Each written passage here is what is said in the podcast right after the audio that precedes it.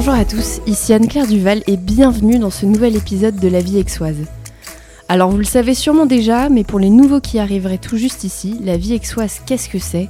Eh bien c'est le premier podcast natif 100% dédié à Aix-en-Provence et à ses habitants. Son objectif? Faire rayonner la ville et aider les Aixois à comprendre le paysage local pour leur permettre de mieux s'y ancrer. Alors chaque mois, vous pourrez découvrir des interviews d'Aixois d'une quarantaine de minutes, ainsi que des épisodes beaucoup plus courts sur l'histoire d'Aix-en-Provence. Donc n'hésitez pas à vous abonner pour être tenu au courant de la sortie des nouveaux épisodes. D'ailleurs, tant que j'y suis, une chose importante, pour le mois de mai, il n'y aura pas de nouvelles interviews, mais un épisode Histoire d'Aix chaque semaine pour le coup. Aujourd'hui, c'est un épisode vraiment particulier puisque je reçois Bruno Cassette, le sous-préfet d'Aix-en-Provence. Et ça ne devrait finalement pas vous étonner parce qu'en décembre 2021, pour ceux qui étaient déjà là, je vous avais annoncé ma volonté d'aller à la rencontre de personnes de la vie publique aixoise. Soyons très clairs, je ne connais rien au fonctionnement de la vie publique. Et il y a encore six mois, ça ne m'intéressait mais alors pas du tout. Je suis complètement étrangère à cet environnement mais ça aurait été incohérent de ma part pour ce podcast de ne pas commencer progressivement à m'y mettre. Et je ne dois pas vous cacher que j'ai eu énormément de chance, parce que Bruno n'a pas hésité une seule seconde à m'ouvrir les portes de la sous-préfecture quand j'ai toqué en demandant limite Coucou, qu'est-ce que vous faites ici? Et avec le recul, je ne suis pas vraiment étonnée parce que Bruno est vraiment quelqu'un de très accessible et il a cette volonté justement de faire connaître cette belle maison comme il l'appelle si souvent. Donc l'idée de cet épisode aujourd'hui, c'est de vous faire découvrir la sous-préfecture, ce qu'on y fait, de quoi on s'occupe finalement là-bas, et puis qui est Bruno Cassette, quelles sont ses aspirations, quelle est sa vision pour Aix-en-Provence. Je vous accorde que de prime abord, c'est pas forcément un sujet hyper sexy. Mais pourtant, la sous-préfecture s'occupe de choses qui nous concernent tous, habitants d'Aix-en-Provence. Et pour vous en dire un peu plus sans trop vous spoiler, j'ai été rendre visite à Bruno Cassette et à son équipe sur une demi-journée il y a quelques semaines, je les remercie d'ailleurs pour le temps qu'ils m'ont accordé. Et je suis ressortie absolument sonnée. Pourquoi? Parce qu'en fait, j'étais à des années-lumière d'imaginer la diversité des sujets dont la sous-préfecture s'occupe. J'ai franchement halluciné. Mais aussi parce que je n'avais pas conscience du dévouement que la fonction de sous-préfet demande. On peut clairement dire que les week-ends et les jours fériés, quand on est sous-préfet, on les oublie. Mais Bruno va vous expliquer tout ça plus longuement dans l'épisode. Et une dernière chose avant de passer dans le vif de l'interview, vous l'aurez sûrement remarqué, mais cet épisode est deux fois plus long que d'habitude. Et j'ai longuement hésité à le couper un peu, mais je me suis rendu compte que je risquais de vous priver de certaines parties importantes. Alors je vous recommande d'écouter cet épisode en deux fois pour saisir bien tout ce que Bruno va expliquer. Cela étant dit, c'est parti pour mon interview avec Bruno Cassette qui va nous expliquer ce que tout Aixois devrait savoir sur la sous-préfecture d'Aix-en-Provence.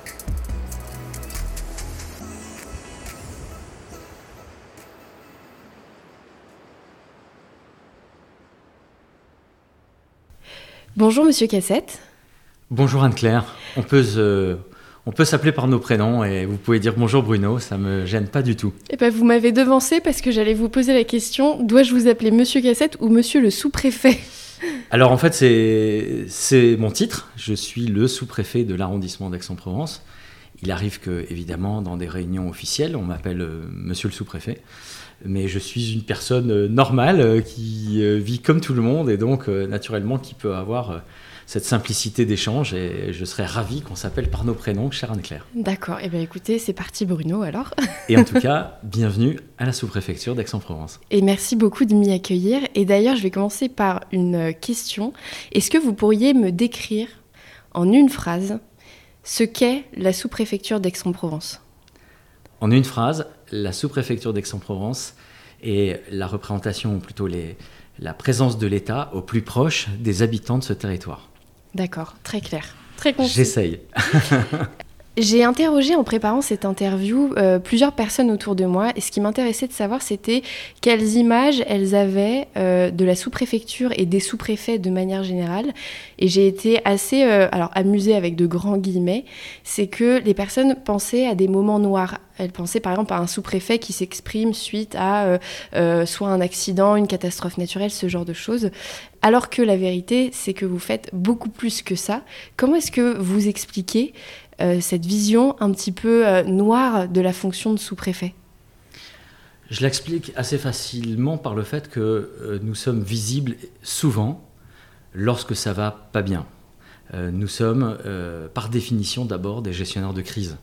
C'est la vocation première du corps préfectoral et malheureusement euh, ces dernières années nous ont euh, souvent euh, amenés à devoir nous retrouver dans des situations, à retrouver des préfets en situation de gérer des crises. Et donc, lorsque nous sommes visibles dans les médias, c'est souvent dans ces moments-là. Donc, cette perception-là, ce n'est pas une surprise, en effet. Mais comme vous connaissez bien la maison maintenant, chère Anne-Claire, vous savez qu'effectivement, on fait beaucoup de choses. On fait beaucoup de choses qui ont vocation à aider nos concitoyens à euh, obtenir les autorisations, euh, les, faire les démarches, euh, obtenir satisfaction sur un certain nombre de projets qui sont souvent des bonnes nouvelles, qui leur permettent effectivement de pouvoir vivre correctement et parfois même sereinement. comme je le dis ici, nous avons un service dédié aux populations étrangères dont la mission, c'est d'autoriser l'ensemble de ces personnes à vivre sereinement en territoire de France. Et évidemment, le fait de délivrer un titre de séjour, c'est euh, pour ces personnes, pour ces familles, ben, des moments évidemment euh, symboliquement, mais pas que symboliquement, extrêmement importants. Ce sont des bonnes nouvelles. Euh, nous sommes aussi les artisans des bonnes nouvelles, mais ces bonnes nouvelles-là, elles sont moins visibles. Mais ça fait partie du sacerdoce de la fonction d'être utile et pas forcément visible. nous assurons, évidemment sous l'autorité du préfet, hein, dans chaque département, il y a un préfet, qui est, euh, on va dire, le patron de l'État euh, sur le département, dont nous sommes euh, les chevilles ouvrières, si je puis dire. Et, nous avons vocation, évidemment, à être voilà, utiles et pas forcément visibles. Vous avez évoqué justement la partie un peu plus lumineuse et j'aimerais qu'on s'arrête un moment là-dessus. Quand je suis venue à la sous-préfecture la première fois et que vous m'avez euh, accueilli ici pour vraiment que je puisse m'immerger dans, l'univers, vous avez résumé très bien la fonction de la sous-préfecture à travers deux grands axes, tout ce qui va être régalien, tout ce qui va être attractivité du territoire. Est-ce que vous pourriez les développer un petit peu plus pour expliquer aux personnes qui nous écoutent ces deux grands axes et finalement en quoi ça consiste très concrètement? Le premier axe, c'est celui de l'autorité. Ici, nous avons vocation à assurer euh, tout ce qui relève de la sécurité.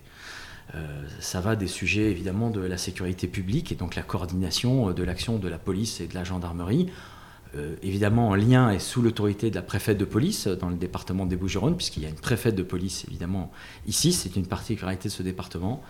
Euh, d'assurer aussi les missions de la sécurité routière et euh, de prévenir et d'anticiper au mieux euh, les risques liés aux crises de sécurité civile et notamment les phénomènes météorologiques. Nous en avons ici, les épisodes Sévenol, le Mistral qui peut parfois souffler très violemment, les orages. Et donc évidemment, nous sommes sur un territoire dans lequel il y a un certain nombre de fragilités.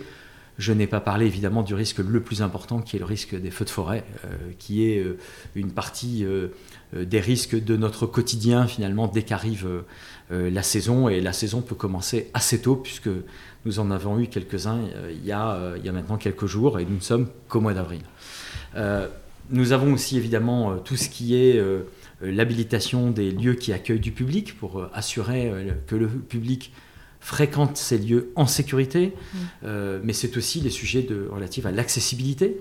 voilà, donc on est bien dans le sujet d'appliquer un certain nombre de réglementations euh, qui renvoient à la sécurité au sens large et qui expriment des positions d'autorité. C'est l'État qui délivre ces autorisations et qui euh, confirme que euh, l'événement qui va être organisé, la salle qui va être ouverte, et que, comment dirais-je, telle, telle soirée va être bien en sécurité pour les gens qui vont la fréquenter. Au-delà, évidemment, le fait que nous sommes là pour lutter contre toute forme de délinquance, évidemment, euh, et sur ce territoire comme sur les autres. Il y a un autre pan qui est le pan du développement. Euh, vous, avez, vous avez parlé de l'attractivité aussi du territoire, le développement local qui concerne évidemment le développement économique, mais aussi euh, l'activité sociale, culturelle, associative. Globalement, tout ce qui va contribuer effectivement à faire en sorte que ce, ce territoire euh, accueille euh, toutes les initiatives possibles dans de bonnes mm. conditions, permettent d'augmenter son rayonnement, euh, augmenter aussi d'une certaine manière sa croissance, sa richesse et ses emplois, et favoriser aussi la solidarité entre les personnes. Cette dimension-là, elle est très importante parce que je crois qu'on ne serait pas dans notre rôle s'il n'y avait pas cet équilibre entre ce qui relève de la sécurité et ce qui relève d'une certaine manière de la liberté. les deux, c'est clair. Et, c'est important de pouvoir les mener de front, de pouvoir veiller à ce qu'il n'y ait pas de mise en danger. Je crois que c'est un élément important. Nous sommes là pour faire en sorte que les gens soient protégés, mais en même temps, nous sommes là pour faire en sorte qu'ils puissent euh, être en liberté euh, de penser, de s'exprimer, euh, de se déplacer, d'entreprendre. voilà, et tous ces éléments-là, d'une certaine manière, ils vont faire sens à travers le soutien à des projets, des aides financières à des projets d'entreprise, l'accompagnement d'associations, mais parfois des choses aussi simples que trouver des lieux pour permettre à notamment des associations de solidarité, mm. de pouvoir euh, être au plus près de leur public et de bien travailler. Ça a été bien évidemment pendant ces deux ans euh, l'installation et l'accompagnement des centres de vaccination, euh, faire en sorte que la population française, quel que soit son sentiment hein, vis-à-vis vis-à-vis de l'ensemble des réponses médicales au virus, puisse trouver matière à être accueillie, conseillée, rassurée vaccinés, suivis, le cas échéant hospitalisés. Euh, toute cette chaîne-là, euh, elle a été aussi euh, très importante. Alors cette chaîne, elle est un peu entre la sécurité et un peu la liberté, c'est-à-dire de pouvoir faire en sorte que, en apportant aux gens des réponses sur la manière de se protéger contre le virus, ils puissent continuer à vivre à peu près normalement. Ça a été deux ans extrêmement difficiles, on le sait tous, on a tous vécu avec des moments plus ou moins faciles en fonction de son environnement. Mais voilà, je pense que l'important, c'est de voir par quel chemin nous sommes passés ensemble et comment on peut se retourner en ayant le sentiment que, alors je ne vais pas parler de fierté, mais le sentiment que nous n'avons pas été totalement ridicules dans la manière dont nous avons géré la crise. Il ne faut pas oublier qu'il n'y a pas si longtemps, avant que la crise vienne dans notre pays, euh, quelques voix s'étaient élevées pour un peu sourire des difficultés que rencontraient des pays voisins, et notamment un pays qui est proche d'ici, qui est l'Italie. Mmh. Bon, je pense que ça a été une bonne leçon de vie de se rendre compte qu'il est toujours bon de réfléchir avant de s'exprimer et que les Italiens n'étaient pas ridicules quand ils ont euh, pris la vague du Covid euh, en premier en février 2020, qui est arrivé quelques semaines après chez nous. Euh, je pense qu'avec ce recul, ce qu'on peut se dire, c'est que ça aurait probablement été plus grave. Ça l'a été déjà beaucoup, mais que ce pays a traversé cet événement, cette crise, ce drame, euh, sans être totalement ridicule. Et donc on peut, je crois, se regarder les uns les autres en pensant que nous avons su être intelligents ensemble et faire preuve mm. de solidarité ensemble. Euh, et à commencer vis-à-vis de l'ensemble des personnels médicaux, je crois que c'est pas rien. Bien sûr. Et je pense d'ailleurs que les personnes qui nous écoutent, elles ne pourront qu'être d'accord avec moi sur la chose suivante, c'est que vous gérez un nombre de sujets hallucinant en fait. On dirait pas de l'extérieur. Moi qui ne connaissais rien à la sous-préfecture, qui ne savais pas ce qu'on y faisait, je suis arrivée et j'étais abasourdie à la fin de la journée. J'avais même le vertige en fait de, de, de, voir tous les sujets que vous gériez. Et du coup, j'aimerais juste faire un contraste avec quelque chose qui, qui se passe, un phénomène grandissant, c'est la défiance de, du peuple français de la plupart des Français vis-à-vis -vis des autorités et du pouvoir public. Euh, je trouve ça extrêmement dommage finalement, parce que quand on voit euh, les sujets que vous gérez, la proximité avec les acteurs locaux, quand on voit aussi que vous êtes... Euh, c'est en fait une vocation, votre, votre fonction. C'est pas du tout un métier. Et vous m'avez d'ailleurs expliqué quelque chose qui m'a beaucoup marqué quand je vous ai posé la question euh, naïvement d'ailleurs, comment est-ce que vous faites pour bien séparer votre vie privée et votre vie euh, professionnelle? Est-ce que vous pourriez réexpliquer aux personnes qui nous écoutent ce que vous m'avez répondu à ce moment-là? Ce que je vous avais répondu à l'époque, c'est qu'en fait, euh, il n'y a pas de distinction vie, vie privée, vie professionnelle. En fait, être dans le corps préfectoral, c'est une vie. Mm. nous n'avons pas le même rapport au temps. Il n'y a pas de semaine et de week-end. c'est une fonction et notre fonction est d'assurer, euh, évidemment auprès du préfet de département, la permanence de l'État. Euh, le sous-préfet de l'arrondissement d'Aix-en-Provence, euh, dans l'esprit du préfet Christophe Mirmand, qui est mon préfet ici aujourd'hui dans les Bouches-du-Rhône. Et si je remontais la chaîne hiérarchique jusque dans l'esprit du président de la République, le sous-préfet d'Aix-en-Provence, il est dans l'arrondissement d'Aix-en-Provence. C'est notre mission première d'être là en proximité, d'où ma réponse tout à l'heure. Nous sommes le maillon le plus proche de la représentation de l'ensemble des services de l'État auprès de nos concitoyens. le préfet, il a cette, cette, dimension un peu bicéphale. Il est le représentant de tous les membres du gouvernement.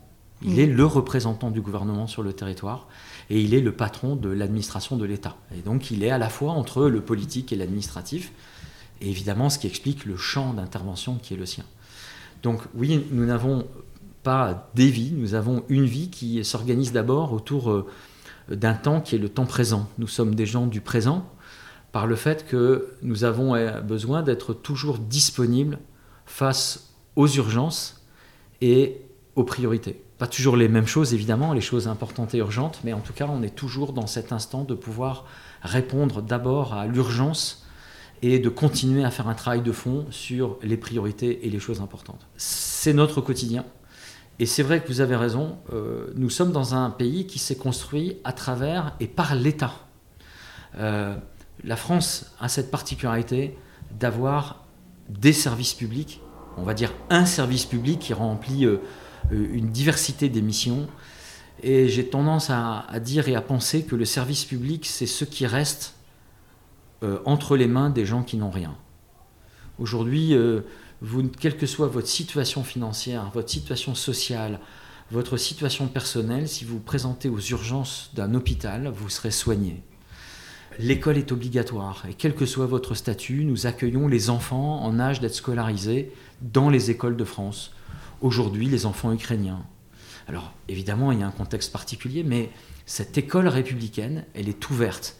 Elle est évidemment euh, perfectible, euh, j'entends comme tout le monde, aussi en tant que parent d'élève, les limites, les contraintes de cette école républicaine, mais elle est ouverte. Et c'est un lieu où on apprend la vie, et la vie en communauté. On apprend à se confronter aux valeurs, et on apprend à se projeter sur un avenir, même s'il peut être incertain. Euh, et donc nous sommes, voilà, nous sommes des acteurs de cette permanence de cette immédiateté, mais, mais notre rôle aussi, c'est de savoir regarder au loin, de prendre la mesure des territoires dans lesquels nous nous trouvons et accompagner les acteurs de ce territoire pour construire des projets ensemble. Et c'est vraiment, euh, vous avez raison de parler de vocation, parce qu'il faut accepter d'être dans une fonction, et, et ce n'est pas un vain mot, qui est une fonction dans laquelle nous n'appartenons pas. Euh, quand on rentre dans le corps préfectoral, on signe un petit bout de papier qui paraît anodin comme ça, mais qui dit de manière tout à fait explicite que quand vous rentrez dans le corps préfectoral, vous vous mettez à la disposition du gouvernement. Qu'est-ce que ça veut dire? Ça veut dire que le gouvernement peut décider de vous nommer où il veut, quand il veut. C'est une perception que beaucoup de nos concitoyens n'ont pas, mais ce qui veut dire que notre sacerdoce, c'est de servir ce pays, et donc d'abord peut-être de manière euh, étonnante, de servir d'abord nos concitoyens, de servir le peuple de France, à travers évidemment euh, ses valeurs républicaines, ses institutions, et ensuite évidemment l'ensemble des acteurs de proximité. Mais tout ce qui nous conduit, comme beaucoup d'administrations d'ailleurs, hein, c'est l'intérêt général, et donc de toujours faire en sorte que ce qui va être le plus important sera de conduire des actions qui vont concerner le plus grand nombre et qui sauront préserver toujours l'avenir. Il m'arrive souvent de dire que la mission première de ces institutions, qu'elles soient euh, nationales ou locales, qu'elles soient d'État ou de collectivités locales, c'est de faire en sorte que demain existe. Nous, nous sommes là pour que, quels que soient les événements, il y ait toujours le sentiment qu'il y aura demain.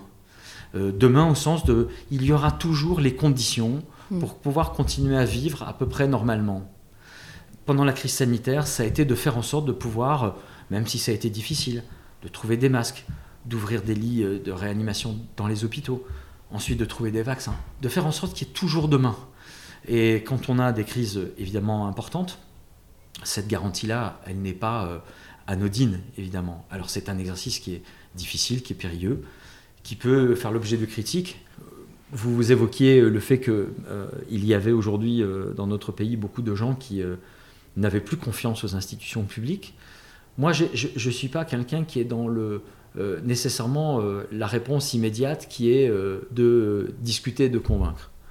Je pense qu'il faut entendre ces, revendications parce que même si elles ne recouvrent pas une réalité, dans nos vies, le fait qu'elles soient perçues est tout, aussi importante que, que la réalité dans laquelle nous serions amenés à, peut être discuté. Euh, pourquoi je le dis? Parce qu'en fait, le fait de prendre acte euh, de ces récriminations, c'est d'abord pour nous un challenge. Au fond, il y a un défi pour nous de redevenir euh, des institutions de proximité reconnues, respectées et de confiance. Je crois que le rôle de l'action publique et peut-être d'abord du corps préfectoral en proximité, c'est d'être des tiers de confiance. Quand le préfet s'exprime, ce qu'on attend de lui, c'est d'avoir une parole absolument euh, sûre et certaine. C'est ce que vous m'aviez dit, oui. Et, c'est important parce que, et c'est un rôle immense, quand on, quand on imagine les choses, entendre un préfet s'exprimer, c'est imaginer que ce qu'il va dire doit être indiscutable mm. dans les faits, dans la véracité et dans le fait que sa parole va être stable aussi longtemps qu'elle doit l'être par mm. rapport à l'événement. Donc oui, il y a un challenge vis à -vis de nos concitoyens, qui est un beau challenge, qui s'explique aussi par le fait que nous avons parfois oublié de communiquer sur ce que nous étions et ce que nous faisions. Et que la conscience collective, ou en tout cas la mémoire collective, est très courte. Et donc euh, nous oublions ce que nous avons chéri. Euh, nous avons applaudi tous les soirs les personnels médicaux, et puis tout d'un coup, un jour ça s'est arrêté, et puis un jour on, s'est un peu plus éloigné, et puis finalement on les a un peu oubliés. Il n'y a pas si longtemps, euh, un célèbre chanteur français chantait qu'il avait embrassé un flic, et puis quelques temps plus tard, on leur jetait des pierres. Donc il faut avoir toujours cette conscience que mm. il faut célébrer euh, nos succès et pas simplement euh, euh, les fêtes patriotiques de la Seconde Guerre mondiale ou de la Première. Elles sont importantes évidemment.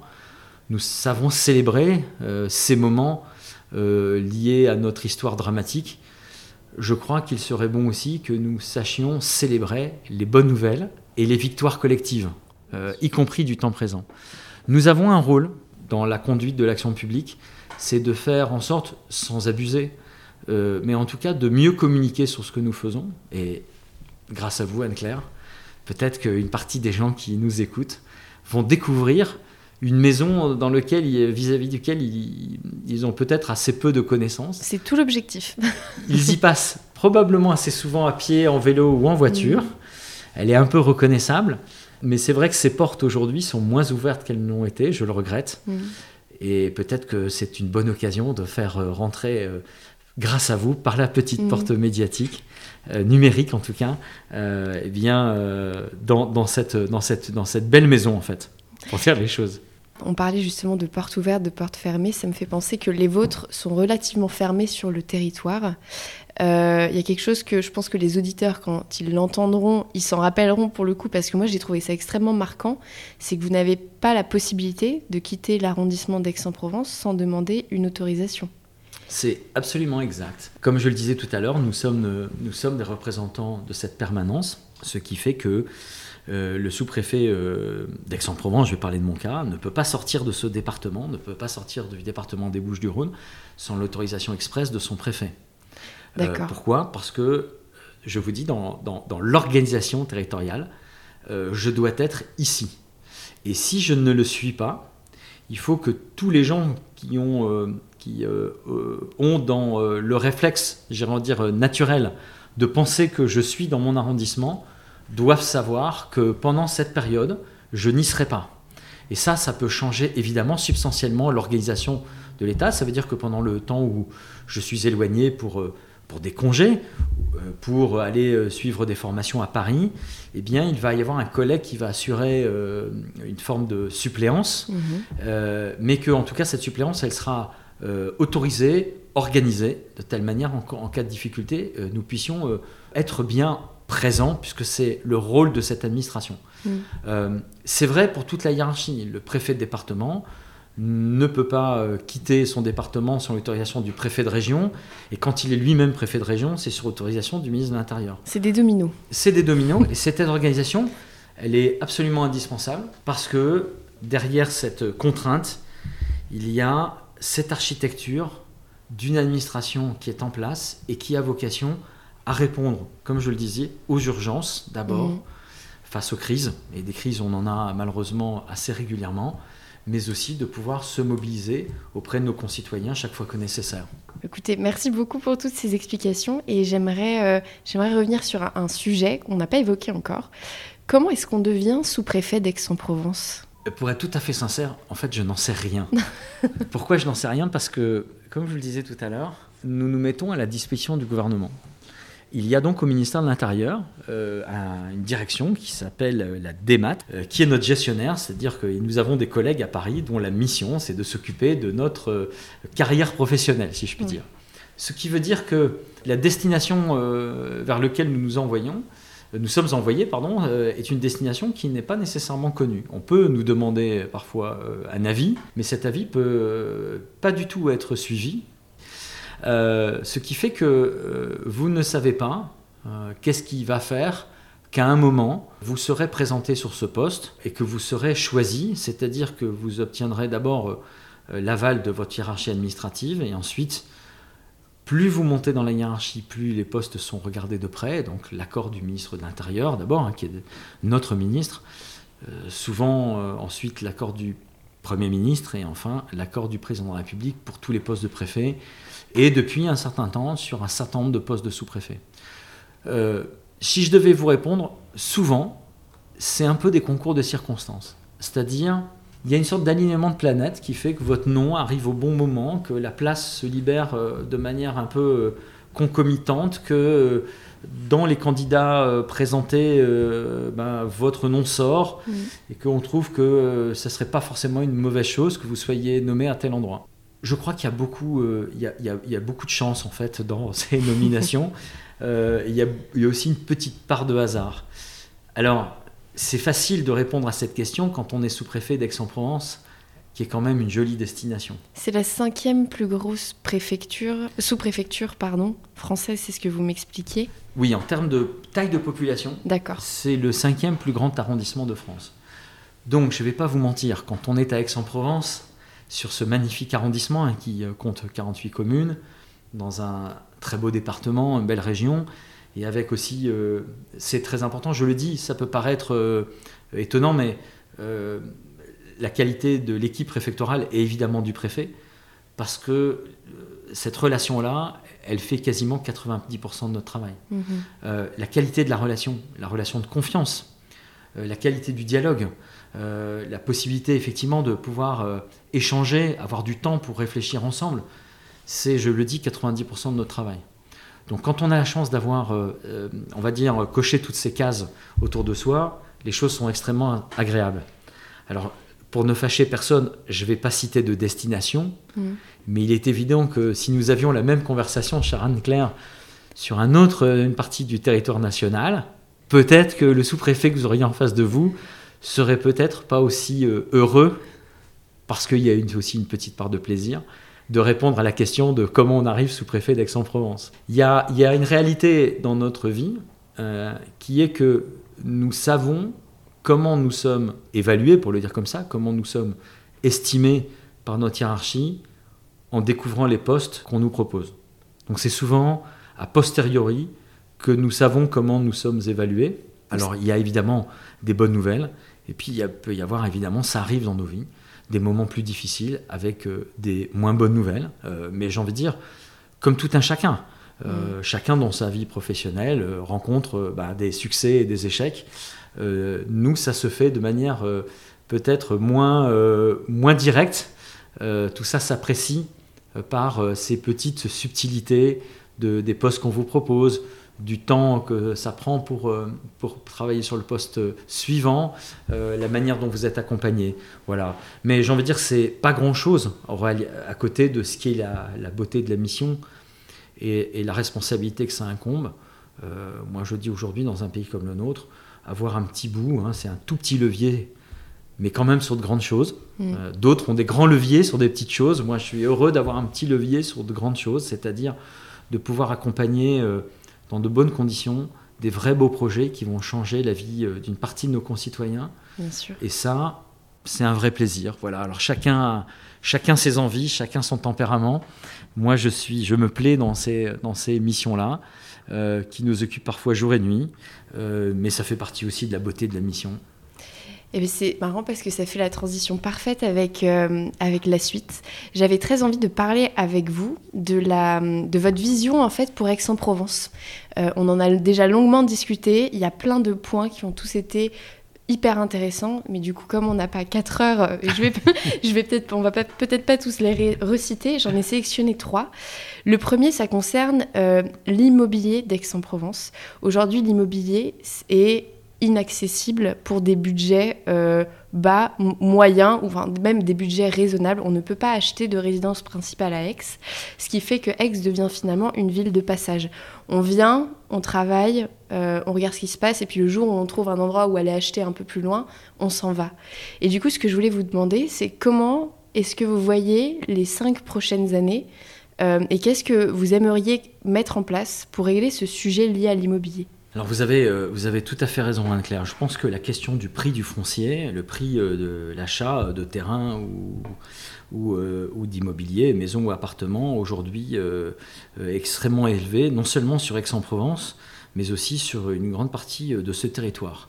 D'un point de vue un peu positif, la, première, la première explication, c'est que d'abord ce territoire, il est attractif. Il a une croissance démographique quasiment de plus de 3%. Euh, sur une période de, 5 à 8 ans, euh, ce qui veut dire que nous, nous accueillons beaucoup de populations supplémentaires. Et donc naturellement, euh, tout ça étant la logique de l'offre et de la demande, un territoire où il fait bon vivre, avec une météo particulièrement clémente, des activités secondaires importantes dans le sportivement. Nous avons la chance effectivement d'être à quelques encablures de la Sainte-Victoire. Euh, des lieux de balade, euh, des clubs sportifs, des animations théâtrales, une vie associative extrêmement euh, dense. Et puis d'une certaine manière, voilà, ce, charme de la Provence qui fait qu'en fait, l'augmentation du prix du foncier est la résultante d'un territoire qui, qui évidemment aujourd'hui est probablement parmi les plus beaux territoires de France. C'est la partie, on va dire, positive de l'exercice. La conséquence de ça, c'est que euh, ce discours-là, en fait, c'est le discours qu'on peut tenir pour ceux qui n'y sont pas. Mm. Mais quand vous y êtes, vous êtes effectivement confronté à cette difficulté qui fait que sur une bonne partie maintenant de l'arrondissement, euh, pour un couple euh, de personnes cadre moyen, l'accès à la propriété devient chose quasi impossible, avec des prix qui ressemblent parfois à des prix pratiqués à Paris ou dans des euh, stations de ski euh, connues pour euh, leur pouvoir d'achat. Ça pose un vrai problème évidemment parce que, comme vous l'expliquiez, ça éloigne notamment les jeunes ménages et en particulier les actifs des centres de production et des centres de réflexion, en clair, de l'activité et de la valeur ajoutée économique. Ça veut dire que potentiellement ce territoire est en danger. ça veut dire que potentiellement ce territoire devient un territoire de propriétaires, il en faut, mais pas forcément de contributeurs à la vie locale. Et comme on l'évoquait tout à l'heure, il est difficile d'appréhender la solidarité sans qu'il y ait un peu de richesse à partager. Mm. Donc, à partir du moment où on a un risque que la croissance soit ternie par le fait que nous trouvions euh, pas forcément euh, toutes les, euh, tous les collaborateurs et les collaboratrices dont les chefs d'entreprise pourraient avoir besoin, on peut, peut se mettre en, en difficulté. À cela s'ajoute c'est vrai ici, mais c'est vrai dans beaucoup de territoires de France, le fait qu'on a un déficit chronique de logements sociaux. Alors je sais que ce, terme est toujours un, terme qui peut faire polémique, mais de quoi on parle en fait? On parle de logements à loyer modéré qui ont vocation à répondre aux besoins des populations. Euh, besoins des populations, on vient d'en parler. C'est euh, les jeunes ménages ou des personnes en tout cas qui prennent leur indépendance. C'est des familles recomposées. Euh, vous êtes parents de trois enfants, vous vous séparez, ça peut arriver, et vous retrouvez avec le besoin non pas de une maison ou un appartement, mais de deux maisons ou de deux appartements pouvant accueillir, parce que souvent on est dans des gardes alternées, eh bien euh, une semaine sur deux les trois enfants. Et là tout d'un coup, euh, vous avez une offre, de, un besoin de, logement supplémentaire et qui est évidemment de proximité. Mmh. Euh, quand vous êtes en garde alternée, il est difficile d'imaginer que les parents puissent être séparés de 500 km. Donc vous avez mécaniquement une obligation de trouver des solutions de logement dans un rayon qui est souvent le rayon de l'école, mhm. en fait. Vous êtes dans le rayon de la scolarité des enfants, et l'un et l'autre parent, à partir du moment où ils sont en garde alternée, sont contraints par ce territoire, par ce rayon de territoire. Et donc ça met une pression supplémentaire. Mais nous constatons aujourd'hui, hein, de plus en plus aussi, les retraités qui, par évolution évidemment de leur rémunération, sont amenés parfois, au moment de la retraite, à trouver un logement qui est plus adapté. Mm. Et donc on voit bien que on se retrouve effectivement avec une énorme demande de logements qui doivent être accessibles. Le fait qu'il n'y ait pas suffisamment de logements sociaux sur ce territoire comme sur d'autres, évidemment, prive aussi une partie de cette population de pouvoir entrer et rester sur ce territoire-là. Donc, si nous n'y prenons pas garde, il y a potentiellement euh, des difficultés de voir, pour ce territoire, de voir euh, une grande partie des actifs s'éloigner. Vers le, vers le nord, de l'autre côté euh, de la Durance, et dans le Vaucluse, Pertuis mhm. et d'autres communes, vers, les, vers les Alpes de Haute-Provence, Manosque, Fort-Calquier, et puis vers l'est, du côté du Var. Et donc le premier risque, c'est le départ à terme d'un certain nombre de populations euh, et de s'éloigner de nos, de, nos lieux de, de, nos lieux de vie.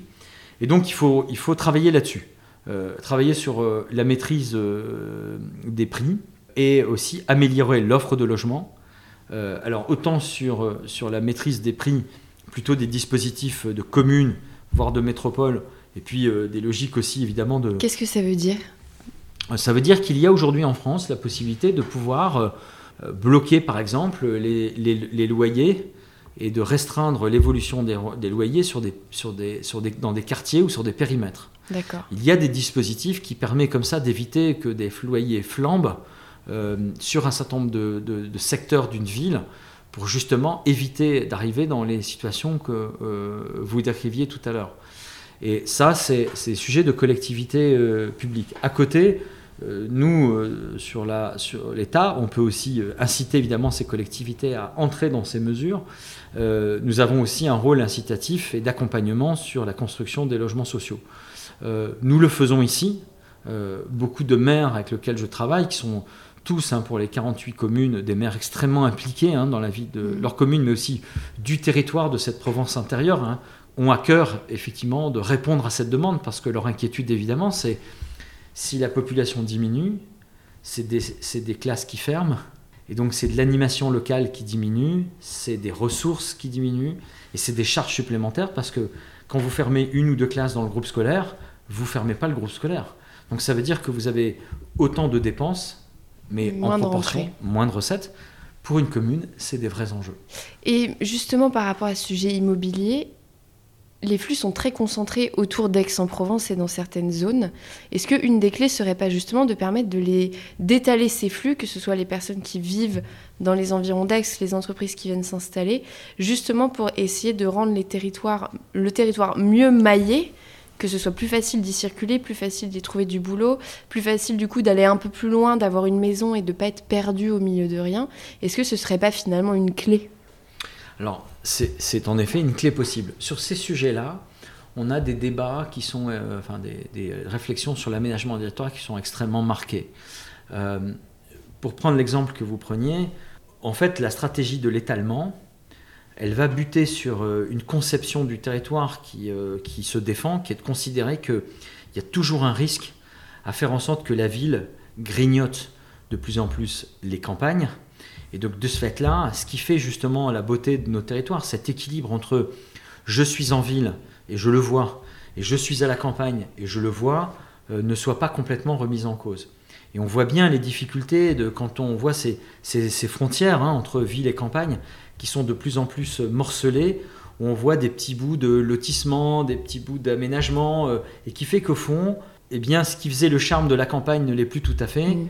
et donc on a une sorte d'étalement le risque ici sur notre territoire, hein, qui est un territoire euh, essentiellement rural. Mm.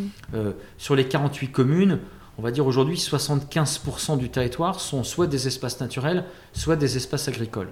Donc on est un territoire sur lequel la nature est extrêmement présente. Et nous avons, je l'ai dit tout à l'heure, le plus mm. beau des emblèmes qui est la Sainte-Victoire et, l'ensemble de son écosystème. Tout ça sont des choses à préserver. Et donc, il y a d'une certaine manière, il y a une école euh, de l'aménagement du territoire qui dit il faut surtout pas que la ville s'étale. Il faut construire la ville sur la ville. Il faut savoir réfléchir pour ne pas aller grignoter euh, les espaces naturels, les espaces agricoles, qui ont un rôle à la fois sur le plan de l'écosystème, de la biodiversité, mais qui aussi qui contribue à notre qualité de vie. Et donc, vous voyez, ça, c'est une première limite. Face à ça, il y a évidemment euh, l'idée de dire, mais si on arrivait à construire euh, une, une structuration par, par pôle, créer des petits pôles urbains, ça serait probablement plus facile.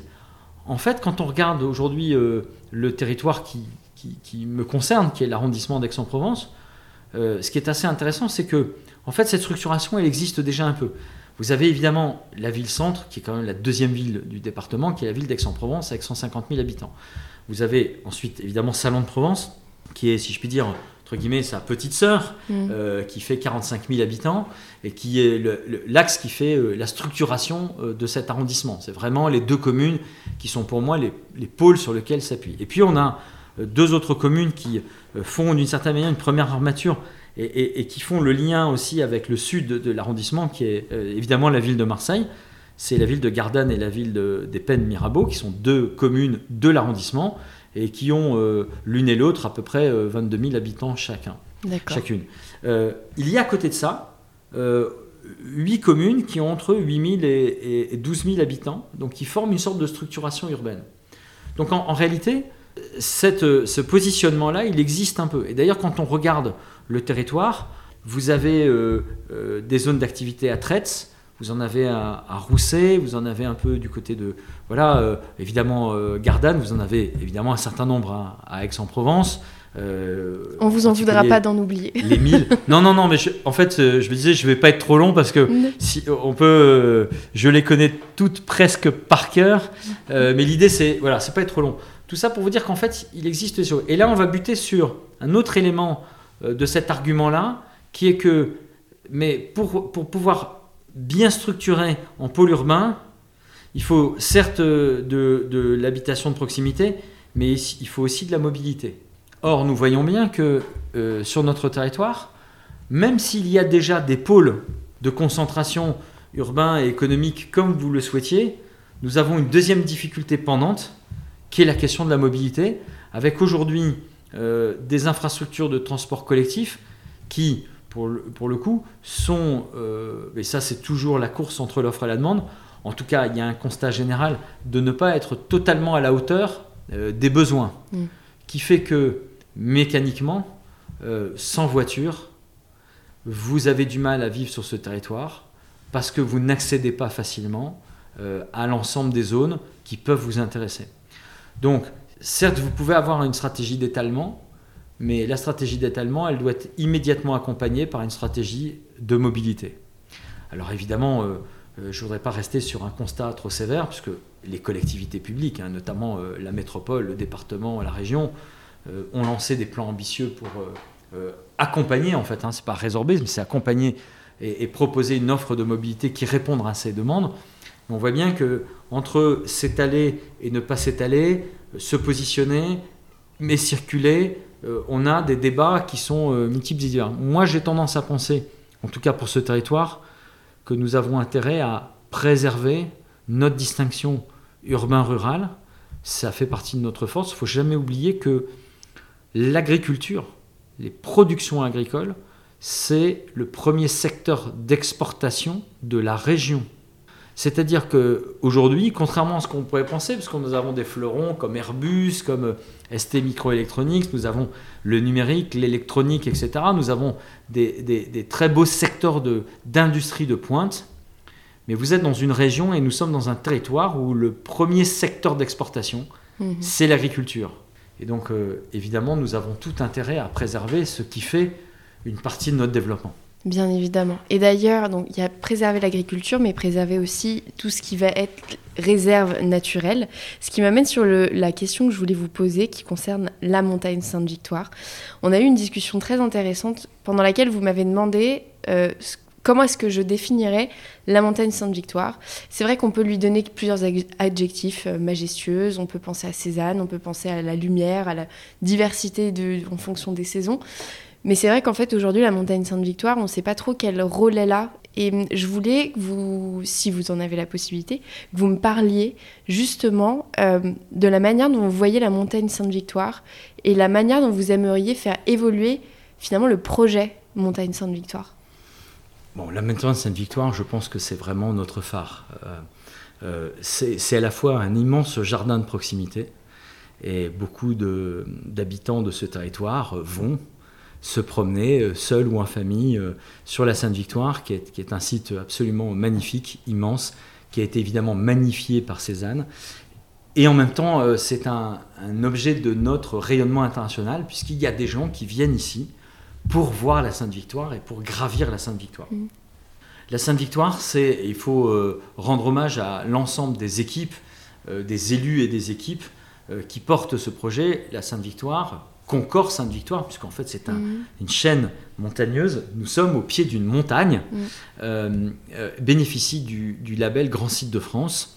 Et je veux d'ailleurs saluer son président, Olivier Fréchac, le, maire de Pérol en Provence, et l'ensemble des élus autour de lui, et aussi des équipes du, service métropolitain qui, qui, suit la question euh, euh, de la Sainte-Victoire, qui héberge en plus, pour être tout à fait précis, en son sein une réserve naturelle nationale, avec un site paléontologique qui est un des plus importants au monde aujourd'hui, on ne le sait pas. Pardonnez-moi de vous interrompre, on a eu Thierry Tortosa un peu plus tôt qui nous en avait parlé justement. Thierry a dû le faire euh, bien mieux que moi, mais c'est toujours important de le rappeler parce que des gens, des chercheurs viennent du monde entier pour voir ce site qui est considéré comme un des sites les plus importants au monde aujourd'hui. Là aussi, si on veut parler d'attractivité, il faut valoriser ce que nous avons. Euh, pour revenir à votre remarque, euh, et ça a été l'objet de discussions justement avec, avec les élus et les équipes, c'est que euh, l'énorme travail qui est fait depuis de nombreuses années hein, pour obtenir le label et l'entretenir, le label Grand Site de France, a probablement, mais de la même manière qu'on évoquait tout à l'heure la visibilité de l'action de l'État, mm. a probablement laissé un peu de côté la question de la euh, lisibilité du projet. Euh, ce que je veux dire, c'est qu'il y a énormément de choses qui ont été imaginées, produites, pensées, mais je ne suis pas certain qu'aujourd'hui, tout ce travail-là, qui est un travail absolument magnifique, soit soit connu de tous. Mm. Et donc, euh, quand on regarde le territoire avec, euh, avec l'attention qu'il faut porter sur l'attractivité, naturellement, euh, on ne peut pas passer à côté du sujet montagne Sainte-Victoire. Et la question de, mais la montagne Sainte-Victoire, c'est quoi? C'est quoi ce territoire? C'est quoi Qu'est-ce qu'est qu'est-ce qu'est la montagne Sainte-Victoire pour nous? Et pour le dire autrement, comme vous l'avez annoncé Anne-Claire, c'est quoi le projet en mm. fait? C'est quoi le projet de la Sainte Victoire? Voilà. Et donc, effectivement, euh, moi j'ai souhaité qu'on essaye de, formaliser euh, une réponse à, cette question, en sachant que nous avons euh, aujourd'hui sur la table beaucoup d'éléments, mais qui permettent de, redonner, comme je le disais, de la lisibilité de la Sainte Victoire pour les, gens qui sont là. Et moi j'ai toujours cette image, alors qui est évidemment qui, qui, est prise d'un tout à fait autre endroit, mais euh, comme vous êtes au cœur du village de Chamonix, vous avez euh, cette magnifique statue des guides mm. qui montre du doigt le haut du Mont Blanc. Euh, la Sainte Victoire, en fait, on la voit quand on est au centre d'Aix-en-Provence. Et c'est pour ça qu'elle est aussi attirante, c'est que on a envie d'aller sur la Sainte Victoire. Mm. Elle, nous tend les bras d'une certaine manière. Et donc de faire en sorte que, eh ben, quand vous êtes sur la place de la Rotonde, tout le monde la place pas de la Rotonde, mais en mm. fait qui est la place Charles de Gaulle, pour le Lillois que je suis, c'est pas complètement indifférent, euh, ou presque. En tout cas, euh, la place Charles de Gaulle, quand vous êtes sur la place de la Rotonde, euh, je pense qu'il il est important de pouvoir aussi donner le signal que oui, si je vous montre du doigt, en fait là-bas, il y a un lien qui nous lie entre le centre-ville d'Aix-en-Provence et la montagne Sainte-Victoire. Au point que, quand je suis arrivé dans ce, dans ce territoire, ce que tout le monde a entendu déjà, c'est que en fait, vous n'êtes ex-soi que le jour où vous avez gravi la Sainte-Victoire. Il y a une sorte de petite euh, référence comme ça des anciens en disant euh, exactement. Mm. Et vous dites le mot juste, Sharon Claire, parce que cette montagne, elle n'a pas n'importe quel nom. Cette montagne, elle s'appelle Sainte-Victoire. Et effectivement, il y a un, un état d'esprit. Il y a sur la Sainte-Victoire une atmosphère. Et et naturellement, elle a une dimension sacrée, cette mm. montagne. Alors, quand je dis sacrée, euh, c'est évidemment avec toute la réserve du représentant d'une république laïque qui vous parle, c'est-à-dire de quelque chose qui appelle une spiritualité. Euh, cette spiritualité, chacun euh, y mettra ce qu'il voudra. Elle peut être religieuse. Il y a quand même une croix en haut. Hein. Évidemment, il y a une croix en haut, et, il y a même, il y a même un peu, il y a eu de l'activité monastique euh, en haut de la Sainte-Victoire, et je veux rendre hommage évidemment à l'association des Amis de la Sainte-Victoire qui font un énorme travail de rénovation de ce site. Il y a évidemment la place pour une spiritualité religieuse, évidemment. Mais il y a la place pour toute forme de spiritualité non religieuse. Le rapport à la nature ou tout simplement le rapport à soi.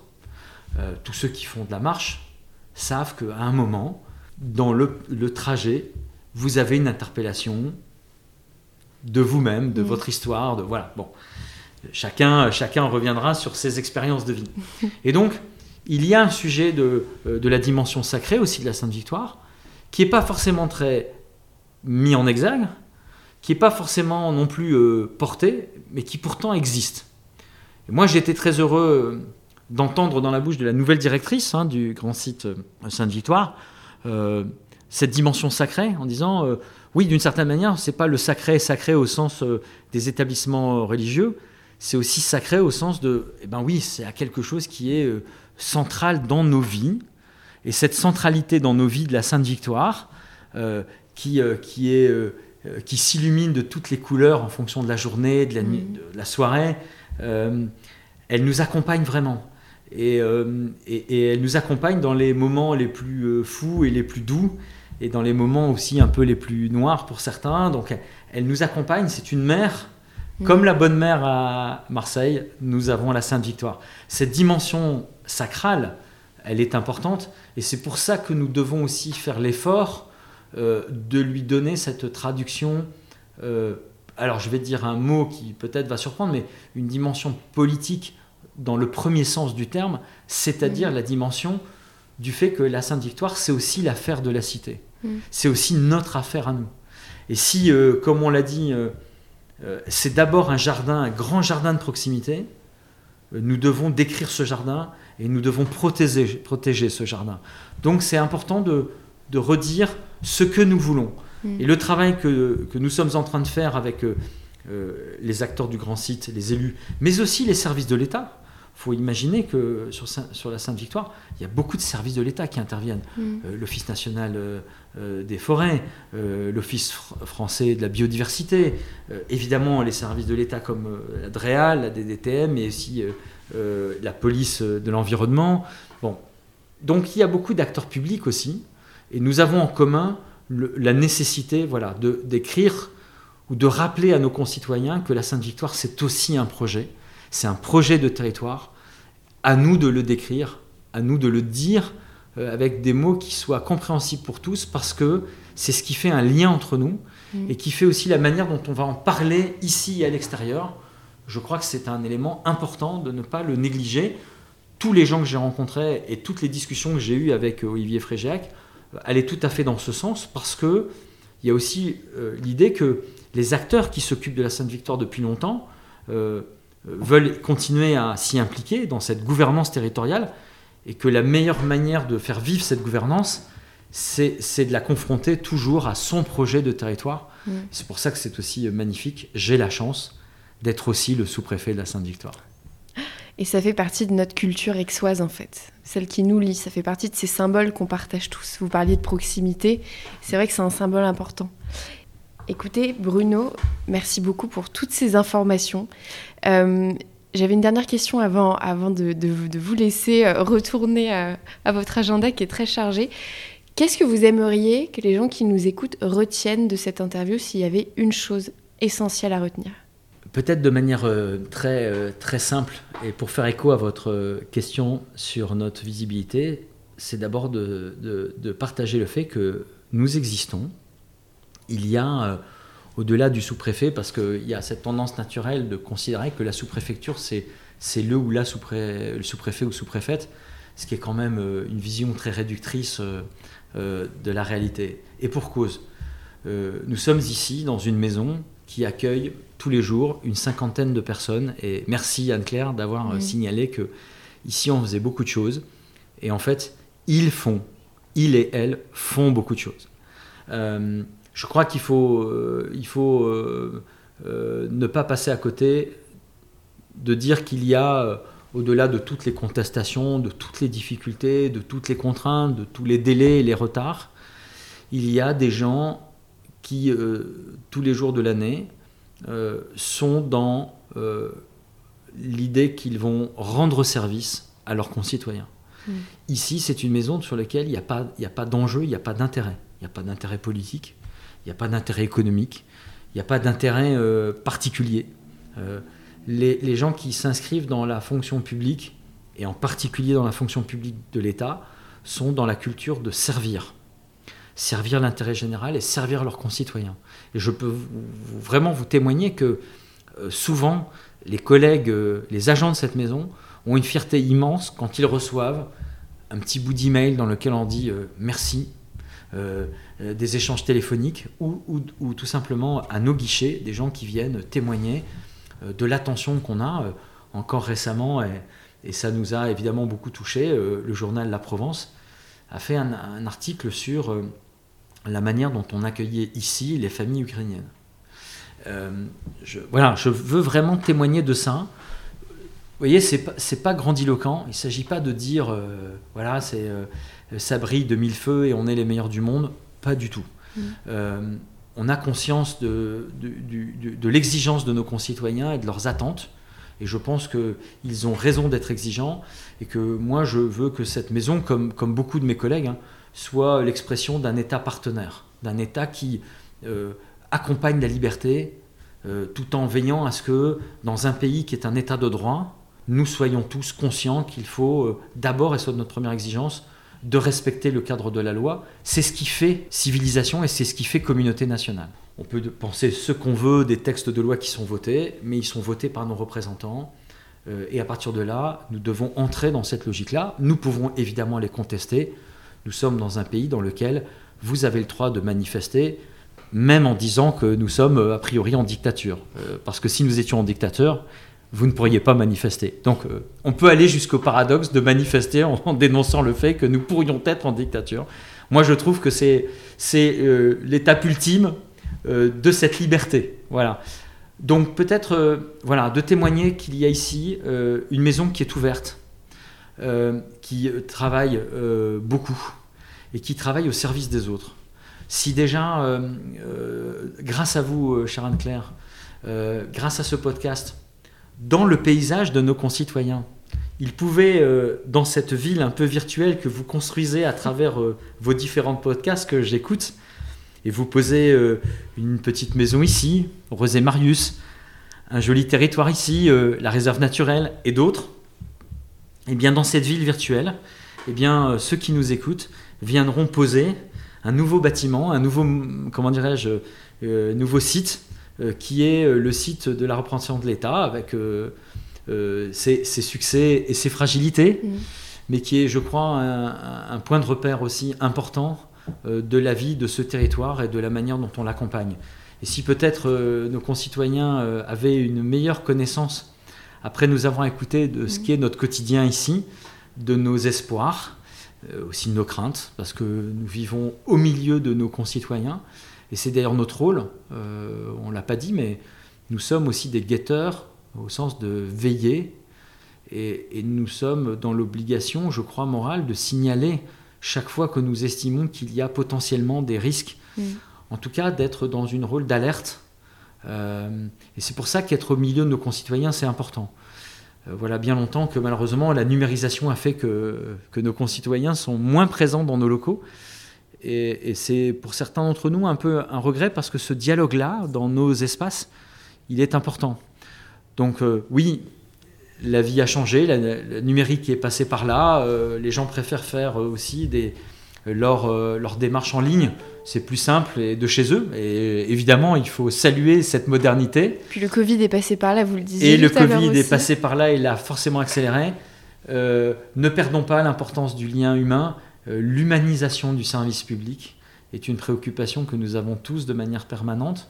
Voilà, et donc si grâce à vous, euh, il y a la perception qu'il y a ici une âme et, des gens qui consacrent leur vie professionnelle à servir les autres, eh ben, je ne serais pas un sous-préfet totalement malheureux.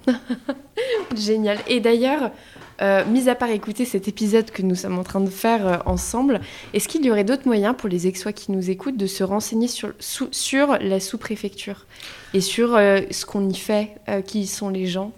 Alors, je, suis sûr que ce podcast va ouvrir plein de perspectives. Nous sommes quand même relativement présents d'abord sur, sur l'Internet, puisque évidemment, alors nous sommes hébergés par notre maison mère, qui est d'abord la préfecture des Bouches-du-Rhône, hein, qui est à Marseille. dans le cadre du site Internet de la préfecture, il y a évidemment une page dédiée à la sous-préfecture. nous avons, et c'est heureux, un standard.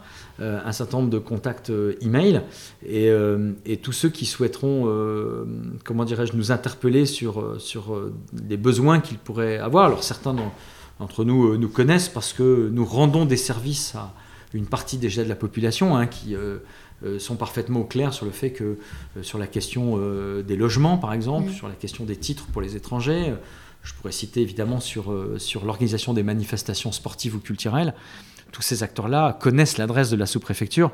Euh, j'ai envie de dire, euh, toutes les mairies de cet arrondissement connaissent leur sous-préfecture. C'est clair et depuis longtemps. Mais euh, grâce à ces différents contacts, ils peuvent accéder à la sous-préfecture, nous poser des questions, savoir comment les aider. Évidemment, ils sont, ils sont toujours les bienvenus.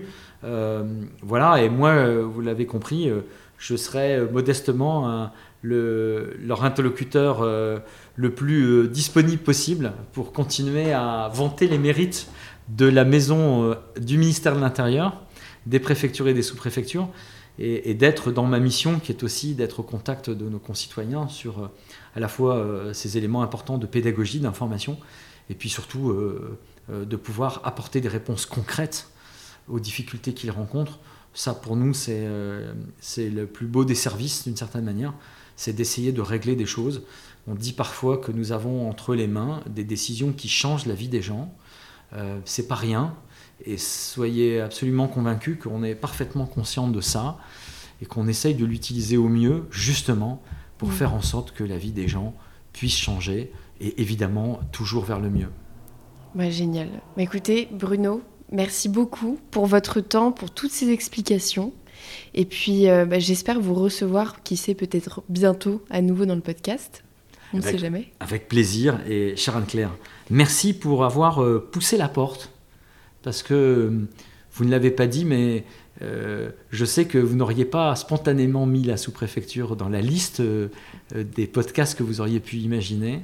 Et je voulais vraiment saluer votre curiosité qui fait que vous n'avez pas eu peur de franchir cette porte et, d'interpeller les gens qui y travaillaient sur le thème, mais vous faites quoi ici? Et comme vous avez pu le voir, on a été très heureux, sincèrement, de vous ouvrir toutes nos portes, vraiment toutes nos portes, vous le savez. On vous a rien caché pour euh, vous montrer euh, euh, l'engagement, mais aussi la chaleur des gens qui y travaillent. Et je voudrais vraiment aussi vous remercier pour cette curiosité-là, parce que voilà, on n'est pas, on n'est pas les, les plus les plus attractifs, pour reprendre ce terme. Il y a plein de belles choses sur ce territoire et c'est important, grâce à vous, de les mettre en lumière.